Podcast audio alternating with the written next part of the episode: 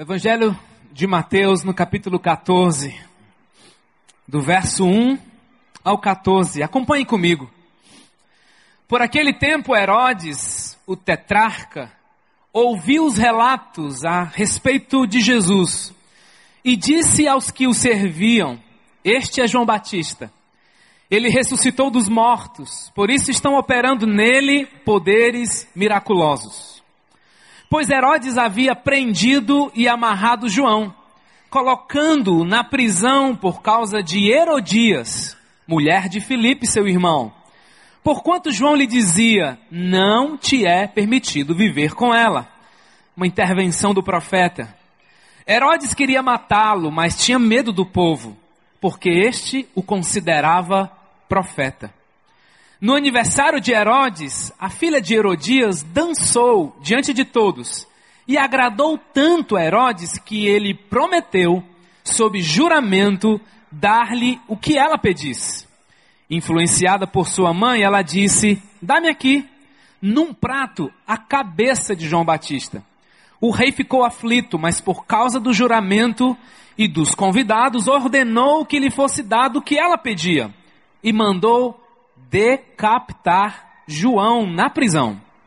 Sua cabeça foi então levada num prato e entregue à jovem, que a levou à sua mãe. Os discípulos de Jesus vieram, levaram seu corpo e a sepultaram. Depois foram contar isso a Jesus. Ouvindo o que havia ocorrido, Jesus retirou-se de barco, em particular, para um lugar deserto. As multidões ao ouvirem falar disso, saíram das cidades e o seguiram a pé. Quando Jesus saiu do barco e viu tão grande multidão, teve compaixão deles e curou seus doentes. Amém? Amados, o cenário aqui é um cenário de morte. Uma morte trágica advinda de um pedido leviano da filha de Herodias, mulher que foi influenciada por sua mãe. Então João Batista é decapitado. No verso 12, Jesus recebe a pior das notícias de que alguém muito importante na sua vida havia sido morto. Não era uma simples morte, era uma morte cruel. E não era qualquer pessoa, era João Batista. João Batista que representa alguém que morreu por cumprir de modo comprometida o seu chamado de profeta, porque denunciou o pecado, denunciou o erro. Para Jesus, amados, João Batista representava mais que um profeta. Até porque João, ba João Batista participou de dois momentos muito cruciais da vida de Jesus. Em Marcos, no capítulo 1, verso 3, ele é a voz que clama no deserto, preparando o caminho para o Senhor. Em Mateus 3,15, João Batista batiza Jesus no Rio Jordão. E Jesus perde, então, o seu amigo. Com muita dor, com muita perda, com muito sentimento de por ter perdido seu amigo João. Mas após, amados, essa trágica notícia, Jesus faz o que qualquer ser humano faria. No verso 13, ouvindo o que havia ocorrido, Jesus retirou-se de barco, em particular, para um lugar deserto. Jesus ouve a pior das notícias a notícia da morte. E ele então retira-se para um momento a sós, porque Jesus era 100% homem. Aqui ele revela que ele chora, aqui ele lamenta, ele, ele tem o seu momento de luto. Jesus está com seu coração dilacerado, imbuído de uma dor muito sincera. Ele perdeu seu amigo. Até, amados, que Jesus se dá conta que ele está cercado por uma grande multidão. No verso 13, diz que as multidões, ao ouvirem que Jesus tinha se retirado por conta de João Batista, eles saem das cidades e seguem a pé a Jesus. E o verso 14 é o verso chave da nossa reflexão hoje à noite. Quando Jesus sai do barco e viu tão grande multidão, ele teve compaixão deles e curou seus doentes. Esse versículo me leva a fazer três perguntas para desafiar a sua fé hoje à noite. Ao ver as multidões, você vê o que Jesus está vendo? Ao ver as multidões, você sente o que Jesus está sentindo? Ao ver as multidões, você faz o que Jesus está fazendo? Jesus aqui, amados, nos ensina que mesmo que estejamos emocionalmente feridos, mesmo que estejamos fisicamente doentes, mesmo que estejamos profissionalmente pressionados, mesmo que nós estejamos vivendo dias de lutas e de aflições, eu não posso ser insensível a quem está à minha volta, a quem está à nossa volta. Sabe por quê? Porque Jesus não viu multidões, Jesus viu pessoas e Jesus ama pessoas. Jesus é o nosso maior exemplo de bem por alguém. Jesus é muito mais que um menino, é muito mais que uma religião, é muito mais que um milagreiro. Ele é uma pessoa que ama pessoas que vê pessoas, que sente compaixão por pessoas, que faz mudanças extraordinárias em pessoas. Você está vendo o que Jesus está vendo? Eu não sei o que você está vivendo ou passando nesses dias. Eu só sei que Deus tem uma visão para além das circunstâncias. Ele tem uma visão para você além da sua dor. Os seus problemas pessoais são muito importantes para Deus, mas eles vão passar. E Deus te usará para fazer um bem por alguém. Por quê? Porque Jesus ama pessoas. E você? Deus não nos vê segundo as nossas circunstâncias, Ele nos vê como pessoas restauradas, Ele nos vê como pessoas cheias de esperança, pessoas que estão sendo vitoriosas, que reconhecem que estão num processo de restauração. Lá em Jeremias, no capítulo 29, verso 11, porque eu conheço os planos que tenho para vocês, diz o Senhor, planos de fazê-los prosperar e não de lhes causar dano, planos de dar-lhes esperança e um futuro. Vamos pedir ao Espírito de Deus que Ele nos dê sensibilidade para nós vermos pessoas, para vermos pessoas em seus momentos de aflição, nos seus dilemas, para nós percebermos pessoas que estão chorando. Jesus, amados, tinha uma necessidade pessoal. Jesus podia muito bem dizer: dá um tempo. Você não está percebendo que eu estou mal, você não está percebendo que eu estou que eu me retirei porque eu preciso do meu momento. E precisamos mesmo. Mas ele não negligenciou o cuidado com as pessoas. Ele cuidou de si, mas ele priorizou a necessidade do outro. Sabe, irmãos, nossa cidade está cheia de baladas, de festas, de jogos importantes, de shoppings, cada vez mais shoppings. Porém, a quantidade de pessoas vivendo em solidão só aumenta. A quantidade de suicídios só aumentam.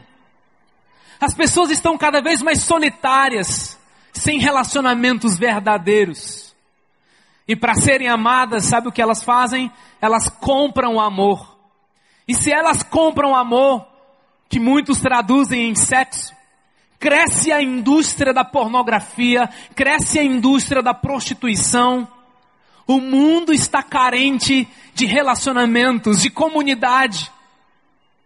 Por isso, peça a Deus nessa noite para Ele abrir os seus olhos, para nós pararmos de vermos bandidos que por trás de um bandido existe uma pessoa, que por trás de um assassino, que por trás de uma prostituta, que por trás de um menor infrator existe uma pessoa carente do amor de Deus, carente de um bem. Você está vendo o que Jesus está vendo? Ele vê pessoas. Você sente o que Jesus está sentindo? Ele sente compaixão. Essa palavra compaixão é tão importante. O seu, o seu significado é sofrer com. Compaixão é viver, é entrar nos momentos sombrios do outro.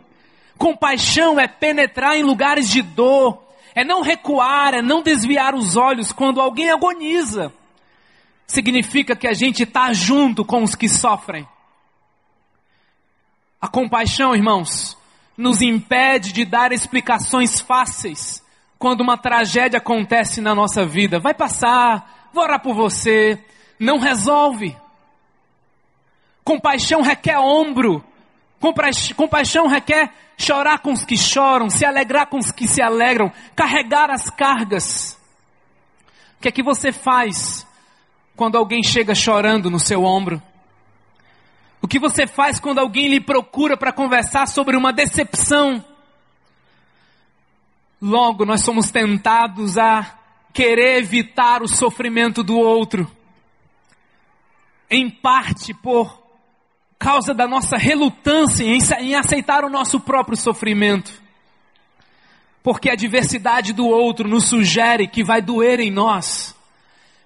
E compaixão necessariamente requer sofrer com. Compaixão nos livra daquelas respostas espontâneas, rápidas e superficiais. Mas ele penetra no momento de dor do outro. Eu louvo a Deus porque essa igreja tem estado sensível a necessidades e a realidades que vai além de uma visita. Quando nós entramos nos centros educacionais, nos presídios, uma das primeiras perguntas que os diretores nos fazem é: mas vocês vão voltar? Quando a gente entra nas celas, a primeira pergunta que um, um, um preso faz é: Mas vocês vão voltar? Porque Jesus já sabia que os presos precisavam ser visitados. E como tem sido lindo o trabalho que pessoas nessa comunidade têm visitado os centros educacionais, os menores infratores, Boa parte da violência que tem crescido na nossa cidade tem a ver com esses menores infratores. O Senhor nos deu o privilégio de entrar nos oito centros educacionais. Olha que bênção. E já temos visto histórias extraordinárias. Como a história do Samuel, que o pastor Armando contou aqui. Semana depois que aquele adolescente assassinou aquele motorista de ônibus, que foi uma revolução nessa cidade, greves, tudo por conta de um menino de 13 anos. Naquela semana eu pedi a Deus que me desse a oportunidade de encontrar aquele menino em uma das nossas visitas lá. E não é que Deus deu essa oportunidade? No centro educacional Passaré, na semana seguinte, eu perguntei para a coordenadora e disse: por acaso um daqueles dois meninos do assunto atual está aqui? Ela disse: está sim. Será que eu teria. Será que ele poderia fazer parte do nosso grupo? Porque são selecionados alguns meninos. Ele, ela disse: com certeza. E lá estava o Samuel, naquela manhã de sexta-feira, completamente nervoso, preocupado, até porque ele foi chamado para um momento. E ali nós começamos a falar do amor de Jesus e falamos da graça que perdoa, e naquela manhã, irmãos, eram doze adolescentes. Eles choravam copiosamente, entregando suas vidas a Jesus. Todos arrependidos. Eles choravam. Glória a Deus. Samuel entregou a vida dele a Jesus naquela manhã. Ainda não estava satisfeito com aquele momento. Eu pedi então à diretora que me permitisse ter uma conversa sós com ele. Eu nem sabia se podia. Enfim, eu perguntei e liberaram. E naquela manhã eu perguntei o nome dele. Porque Deus se importa com pessoas. Eu não queria saber o que ele fez. Aliás, essa é uma das recomendações que nós fazemos a quem vai servir. Não importa o que ele fez, né? Não importa o que você fez, não importa o que você é, Jesus conhece você, né? Ele não desiste de nós. Ele diz, como é o seu nome? Ele disse, Samuel. Ele disse, Samuel, você tem nome de profeta, Samuel. E naquela manhã nós podemos falar mais do amor de Jesus e aí a gente descobre que o tio morreu há pouco tempo, que o pai foi baleado quando ele tinha dois anos de idade, a mãe está é, perdida por aí, toda uma situação muito complicada. E nós estamos lá, cada sexta-feira, encontrando aqueles meninos e falando do amor de Jesus, porque compaixão significa penetrar nos momentos sombrios do outro. A mensagem do Evangelho é isso, irmãos. Ela transborda de compaixão. Jesus foi essa pessoa que deu atenção sem intenção. E o desafio para nós é esse, 1 João 3,8: Filhinhos, não amemos de palavra nem de boca, mas em ação e em verdade. Você está sentindo o que Jesus está sentindo? Quando você olha para as notícias, o que te dá é indignação, o que te dá é raiva, pede para Deus mudar isso, porque o sentimento do povo de Deus é: Deus dá-me compaixão. Vários homens de Deus têm sido transformados ao servirem nos presídios, nos centros educacionais e em tantas outras áreas dessa comunidade, enfim. Porque melhor é dar do que receber.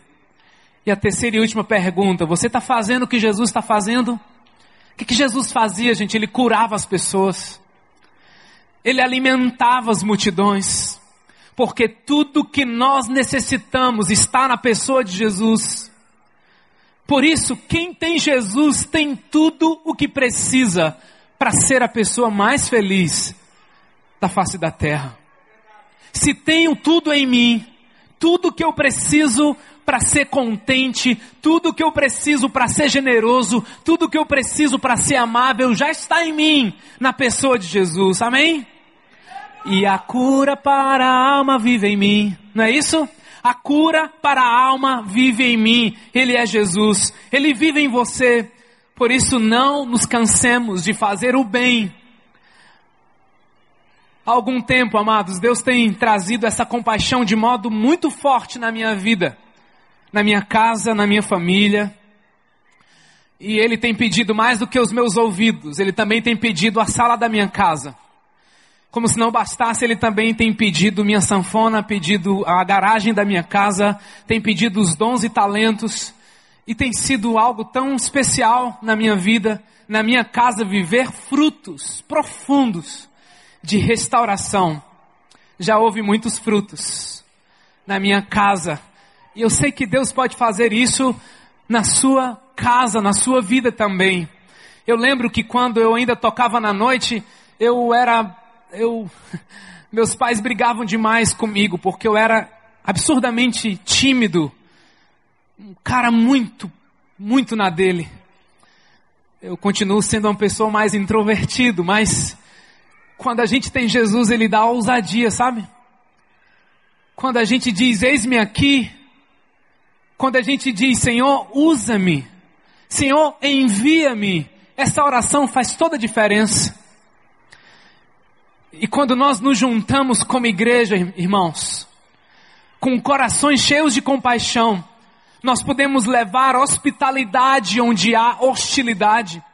Nós podemos levar acolhimento onde há rejeição. Nós podemos levar restauração onde há feridas. Tudo no nome de Jesus. Porque é a Ele que os demônios se submetem.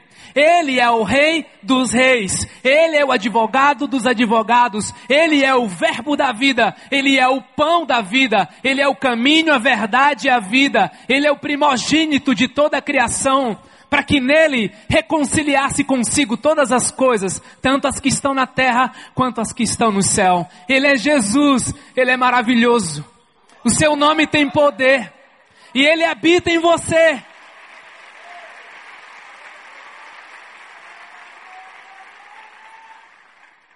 Irmãos, Jesus quer curar nossa cidade através da sua igreja. Em 1 Pedro, no capítulo 2, no verso 9, tem uma declaração linda.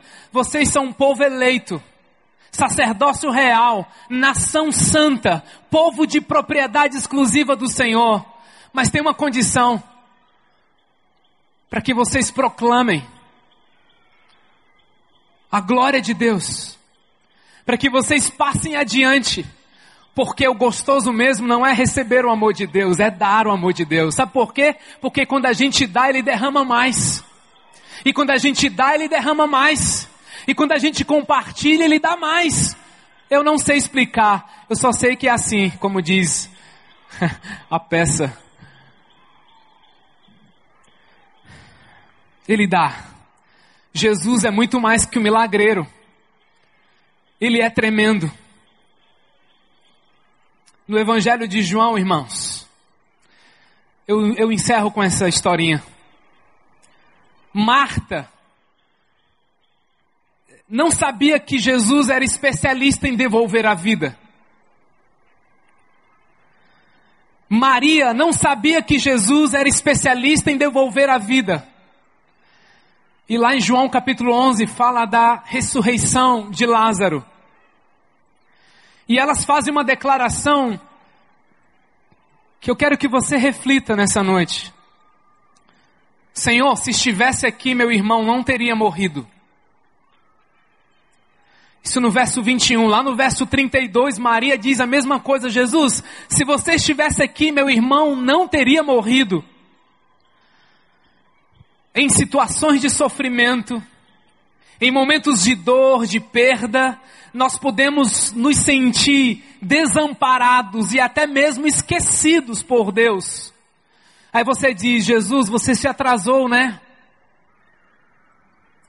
Mas a verdade, irmãos, é que nunca fomos desprezados. Porque o Deus Criador, que se apresenta como eu sou, o Deus presente, Jesus, que foi chamado como Deus Emanuel, Deus conosco, mesmo em meio às dores da vida, Ele nunca te abandonou, nunca te abandona e Ele nunca se atrasa.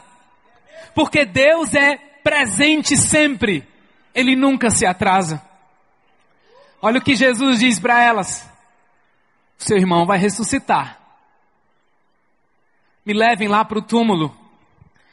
No verso 24, Jesus diz: Jesus não, Marta diz: Eu sei que ele vai ressuscitar Jesus lá na ressurreição dos mortos no último dia.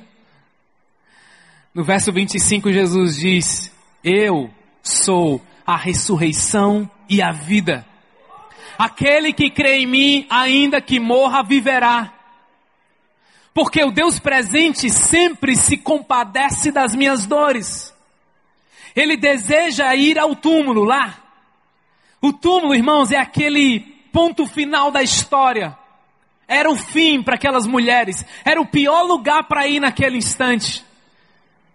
E quando ele pede para retirarem a pedra, Marta apresenta mais uma vez suas restrições. Ela diz: Jesus, já cheira mal, Jesus. E Cristo, irmãos, está disposto a tocar e em ir a lugares de morte da nossa vida para nos trazer de volta. Quantos de nós já escapamos de momentos que você dizia assim, só Jesus? Agora tenta imaginar comigo. Feche seus olhos por um instante.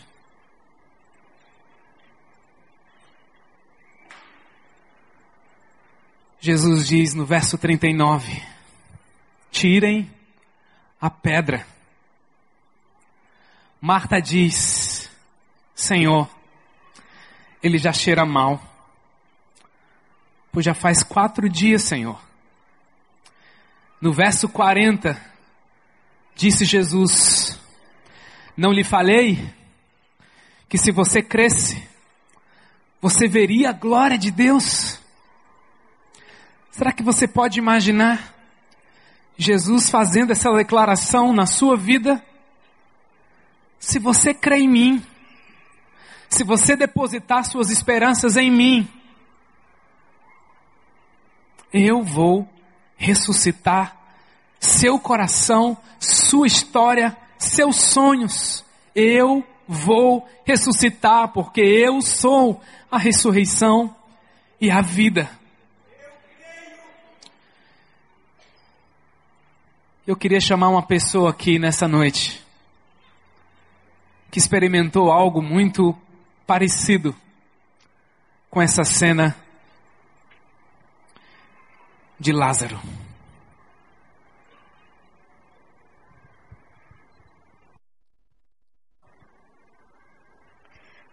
Oi, meu nome é Melissa. Eu moro em Recife. É, algum de vocês me conhece desde que eu sou pequena, que eu venho aqui para a IBC desde que eu nasci, mas alguns de vocês me conhecem há seis meses atrás. Há seis meses atrás, eu fui internada com uma infecção muito séria no cérebro, chamada é, meningite bacteriana. E evoluiu para uma meningoencefalite. Por causa dessa infecção, eu tive que ficar em coma por sete dias. Durante esse período que eu estive em coma, meu quadro foi piorando e todas as notícias que chegavam para minha família eram cada vez piores. Me deram remédios fortíssimos e eu não reagia, meu quadro era cada vez pior. E minha família estava lutando e eles não, não tinham muito o que fazer, a não ser orar e pedir a Deus e ter fé. Nesse período que eu estava em coma, é, quando eu acordei, eu fiquei sabendo que muita gente se mobilizou para orar por mim, pela minha vida. E eu fiquei sabendo que muita gente dessa igreja, muita gente que eu conheço e mais ainda gente que eu não conheço, esteve clamando pela minha vida. E isso é muito especial, porque quando eu acordei e eu fiquei sabendo disso, foi um sentimento muito confortante para mim, porque eu realmente me senti parte da família de Cristo. Porque antes eu só sabia que era família de Cristo, era algo muito teórico para mim, muito sentimental. E eu realmente pude sentir que é uma coisa real. Quando eu vi os recados, quando eu vi a quantidade de gente que esteve realmente preocupada comigo e só me conhecia de nome e sabia da minha história.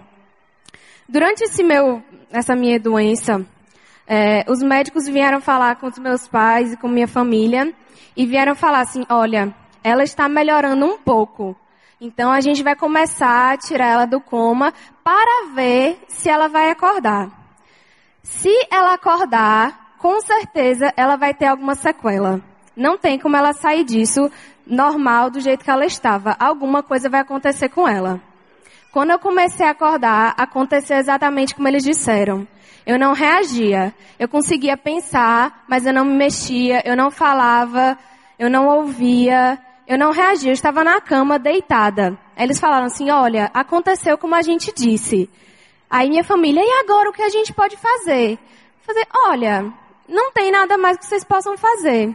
A não ser esperar. Talvez ela se recupere daqui a um tempo. Então eles tiveram que me apagar de novo, porque eu estava entubada e o tubo começou a machucar minha garganta. Então eles tiveram que fazer uma cirurgia de emergência. Quando eu acordei da cirurgia, eles começaram a falar, ela já está reagindo, ela já está melhor.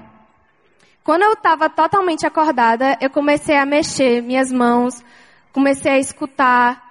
Eu não conseguia falar porque estava aberto aqui no meu pescoço. Mas depois eu consegui falar tranquilamente. Eu estava mexendo, eu estava ouvindo, eu estava vendo tudo. Aí foi um susto para os médicos, porque eles não esperavam isso. Esperavam que se eu fosse me recuperar de alguma coisa, fosse daqui a um ano, um ano e meio. E eu me recuperei em, em horas, alguns dias.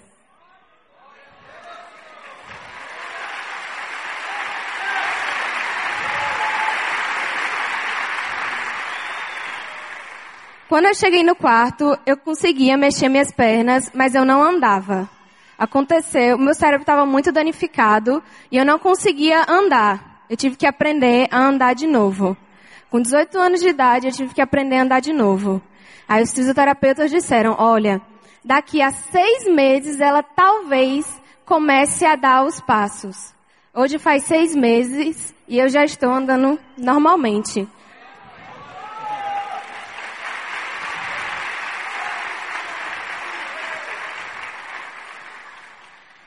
Até hoje eu não entendo exatamente o porquê dessa doença. E que nem quando aconteceu com Paulo. O desejo dele era de estar com Deus. E esse é o meu desejo. É muito melhor estar com Deus no céu, tranquila, descansando, do que estar aqui na terra. Mas eu creio que se Deus me livrou dessa doença, é por algum propósito maior. E eu vou dar o meu testemunho até eu parar de respirar, porque eu acredito que esse é o propósito de Deus.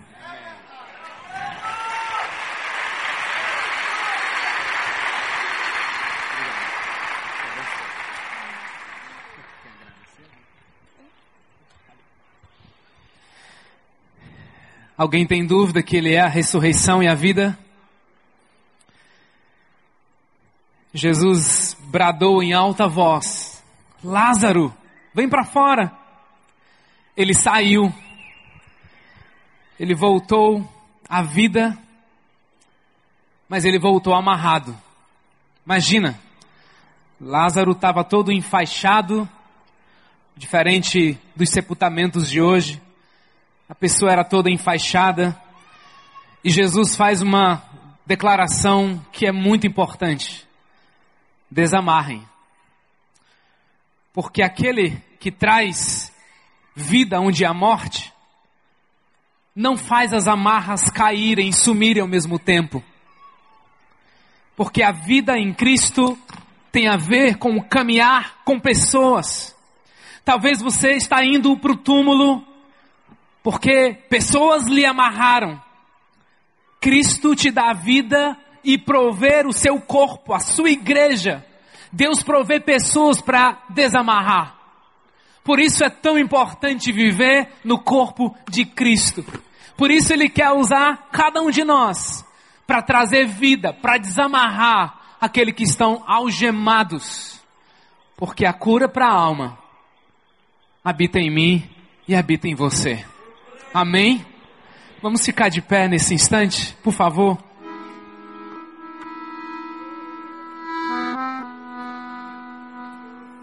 Nessa noite Deus quer dar vida. Nessa noite Deus quer restaurar pessoas. E eu quero perguntar nesse momento: quem aqui, nessa noite, quer entregar a sua vida a Jesus como Senhor e Salvador, porque sabe que Ele é a fonte, mesmo que esteja cheirando mal, mesmo que sua história esteja quebrada, Ele é especialista em novos começos. Quem nessa noite quer levantar uma das suas mãos e dizer: Eu quero entregar minha vida a Jesus, para que Ele seja o Senhor e Salvador da minha vida? Onde? Onde? Amém. Quem levantar a mão, abraça quem está do lado e já desce com essa pessoa aqui. Alguém desse lado aqui, nessa noite, quer dizer, eu quero entregar minha vida a Jesus. Tem alguém aqui? Não, tem alguém desse lado aqui, eu quero nessa noite reconhecer que Jesus é meu Senhor e meu Salvador. Levante uma das suas mãos. Alguém aqui, alguém nessa noite, que quer dizer, Senhor, a minha vida é tua. Eu não quero andar mais com as minhas próprias pernas. Eu quero depender de Jesus porque Ele é a ressurreição e a vida. Alguém nesse lugar que quer dizer, Senhor, eu entrego minha vida a Jesus para Ele habitar na minha vida e me restaurar.